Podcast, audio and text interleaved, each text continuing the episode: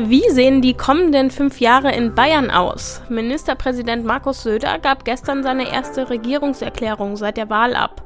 Unser Landtagskorrespondent Uli Bachmeier war live vor Ort und sagt: Es war dann auch noch sehr amüsant, als ihm die Frau Schulze vorgehalten hat, er soll, äh, bevor er von der Mondlandung spricht, doch lieber dafür sorgen, dass in Bayern die Züge fahren. Dazu gleich mehr. Außerdem, der Winterdienst reagiert auf die Kritik der Augsburger und Augsburgerinnen, was die Schneeräumung anbelangt. Das ist der Nachrichtenwecker am Mittwoch, dem 6. Dezember, mit mir, Lena Bammert. Erstmals wird Augsburg im kommenden Jahr die 400 Millionen Euro Grenze bei den Personalausgaben überschreiten. Obwohl 12 Prozent der Stellen, etwa im Kita- oder IT-Bereich, nicht besetzt sind. Wären alle Stellen bei der Stadt Augsburg besetzt, wären die Kosten noch höher. Im kommenden Jahr hat die Stadt für ihre mehr als 6500 Beschäftigten um die 402 Millionen Euro eingeplant. Zum Vergleich, im laufenden Jahr sind es 372 Millionen Euro. Für den Sprung um 30 Millionen Euro ist vor allem die Tariferhöhung im öffentlichen Dienst verantwortlich.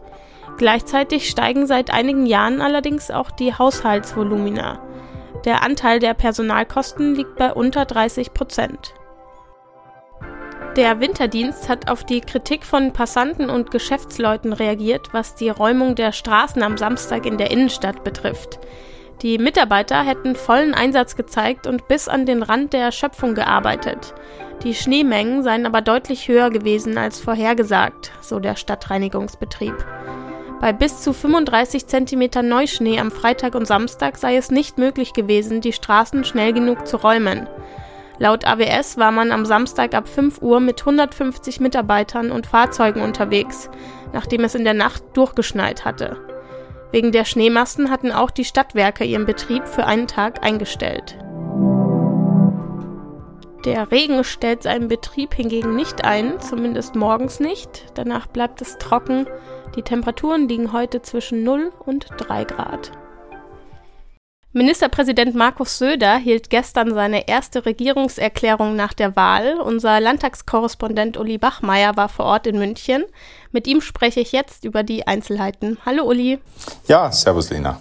Zu Beginn vielleicht erstmal die Frage, wozu sind Regierungserklärungen eigentlich gut? Bei Regierungserklärungen sagt die Regierung, äh, was sie in den nächsten äh, fünf Jahren, solange da der Legislaturperiode, zu tun gedenkt. Ich habe gehört, Söder hat ziemlich lange geredet. Was waren denn die wichtigsten Inhalte? Ja, er hat äh, äh ziemlich, ziemlich lange geredet, ziemlich genau 75 Minuten. Äh, über die äh, wichtigsten Inhalte, da waren sich die Kollegen nicht so ganz im Klaren. Er hat natürlich viel erzählt, was bereits bekannt war, was Bayern alles macht in der Wirtschaftspolitik, in der, bei der Kinderbetreuung und so weiter und so weiter. Äh, was die Gemüter am meisten erregt hat, war natürlich die Ankündigung des Gendern in Schulen und Verwaltung zu äh, verbieten. Das hat für einige äh, Heiterkeit und auch für einige Kritik gesorgt. Die Grünen haben äh, dem Söder sofort vorgeworfen, jetzt sei auch die CSU eine äh, Verbotspartei. Äh, und aus meiner Sicht hat er da schon ein bisschen gegen das äh, äh, Prinzip Leben und Leben lassen verstoßen, das eigentlich die CSU ansonsten immer hochhält. Ne? Also von einem Verbot war ja nie die Rede, es war bisher immer davon die Rede, jeder soll so machen, wie er will. So hat es auch der Kultusminister der Freien Wähler in der letzten Legislaturperiode gehalten. Aber jetzt ist da offenbar ein bisschen ein, ein strengerer Kurs und äh, ich denke mir, dass das auch so dem rechten Zeitgeist geschuldet ist, dass er das so angekündigt hat. Wie ernst zu nehmen sind solche Ankündigungen denn? Also wie viel von solchen Regierungserklärungen wird im Endeffekt dann wirklich umgesetzt? Was ist da so deine Einschätzung? Es wird in aller Regel nicht alles umgesetzt oder kann nicht umgesetzt werden. Also das war in der letzten Legislatur ja äh, die Ankündigung, äh, 10.000 Wohnungen, äh, staatliche Wohnungen zu bauen bis 2025. Da ist die äh, Regierung kläglich gescheitert.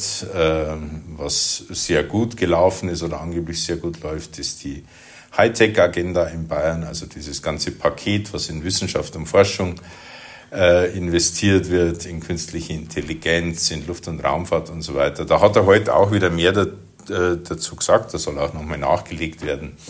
Aber äh, das eine kommt, äh, das andere nicht. Das gehört fast äh, zur Natur der Sache. Bei Regierungserklärungen spricht ja nicht nur der Ministerpräsident, sondern auch die Opposition. Wie hat die sich geäußert? Die AfD hat an einigen Stellen triumphiert natürlich über das Genderverbot und auch als der Markus Söder von einer patriotischen Wirtschaftspolitik äh, äh, gesprochen hat. Das ist natürlich wieder Wasser auf die, auf die Mühlen der AfD. Die Grünen haben das äh, scharf kritisiert. Die Frau Schulze hat ihm insbesondere vorgeworfen, dass er in der Energiewende viel zu wenig äh, getan hat, äh, dass also Bayern da weit hinter seinen Möglichkeiten zurückgeblieben ist. Der Florian von Brunn von der SPD, der SPD-Vorsitzende, hat äh, äh, kritisiert, dass, das, dass er das alles schon tausendmal gehört hat, aber dass äh, nur wenig passiert sei. Also äh, es war das, der, der, der übliche Schlagabtausch dann, äh, dann hinterher.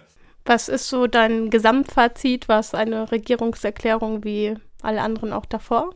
Diese Regierungserklärung war äh, in erster Linie davon gekennzeichnet, dass äh, das äh, Geld auch in Bayern nicht mehr so reichlich vorhanden ist, als das früher mal war. Ne? Also bei seinen allerersten Regierungserklärungen, da hat er das Landesfamiliengeld angekündigt, das Landespflegegeld, das wurde dann auch eingehalten und auch ausbezahlt, kostet, kostet viele Milliarden für solche Geschenke, wenn man es so nennen will, oder Wohltaten, hat er kein Geld mehr in der Kasse und deshalb war auch klar, dass er äh, nichts derartig Neues wird bringen können. Es ist so mehr die Fortsetzung des, des Wahlkampfs gewesen. Er hat Stabilität versprochen und äh, äh, er will so weitermachen, aber es war nichts dabei, was man jetzt als äh, sensationell bezeichnen könnte. Außer vielleicht, man ist äh, großer Fan von Luft- und Raumfahrt.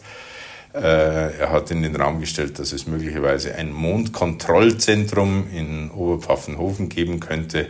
Aber das ist natürlich Zukunftsmusik und es war dann auch noch sehr amüsant, als ihm die Frau Schulze vorgehalten hat, er soll, äh, bevor er von der Mondlandung spricht, doch lieber dafür sorgen, dass in Bayern die Züge fahren.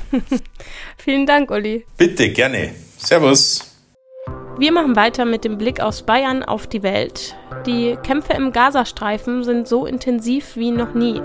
Israel will so lange weiterkämpfen, bis die Terrororganisation Hamas zerschlagen ist. Aber das bedeutet, dass auch immer mehr Zivilisten umkommen. Laut der Weltgesundheitsorganisation wird alle zehn Minuten ein Kind oder ein Jugendlicher in Gaza getötet. International wächst deswegen die Kritik an dem Vorgehen der israelischen Armee. Und heute will sich die Linksfraktion im Deutschen Bundestag offiziell auflösen. Hintergrund ist der Austritt der früheren Fraktionschefin Sarah Wagenknecht und neun weiterer Abgeordnete aus der Partei. Ohne sie verliert die Fraktion ihre Mindestgröße und muss sich neu aufstellen. Zum Schluss sage ich ho ho ho und wünsche euch einen schönen Nikolaustag. Ich bin mir sicher, ihr wart alle brav. Falls nicht, kann ich dagegen auch nichts tun, aber ich kann euch mit Nikolaussprüchen weiterhelfen. Zum Beispiel Sankt Nikolaus, Sankt Nikolaus, ich hab für dich einen Strauß. Als kleine Bestechung für mein Verhalten kannst du die Fehler für dich behalten.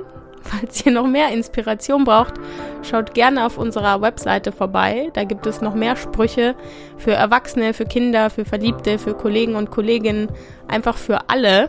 Den Link zum Artikel findet ihr wie immer in den Show Notes. Hier noch eine kleine Kostprobe. Ich wünschte, ich wäre mit Bierbauch auch so fit. Nikolaus, nimmst du mich mit? Das war der Nachrichtenwecker für diesen Nikolaustag. Danke an euch fürs Zuhören und danke an Uli Bachmeier für das Gespräch. Mein Name ist Nicolena Bammert. Wenn ihr wollt, hören wir uns morgen wieder.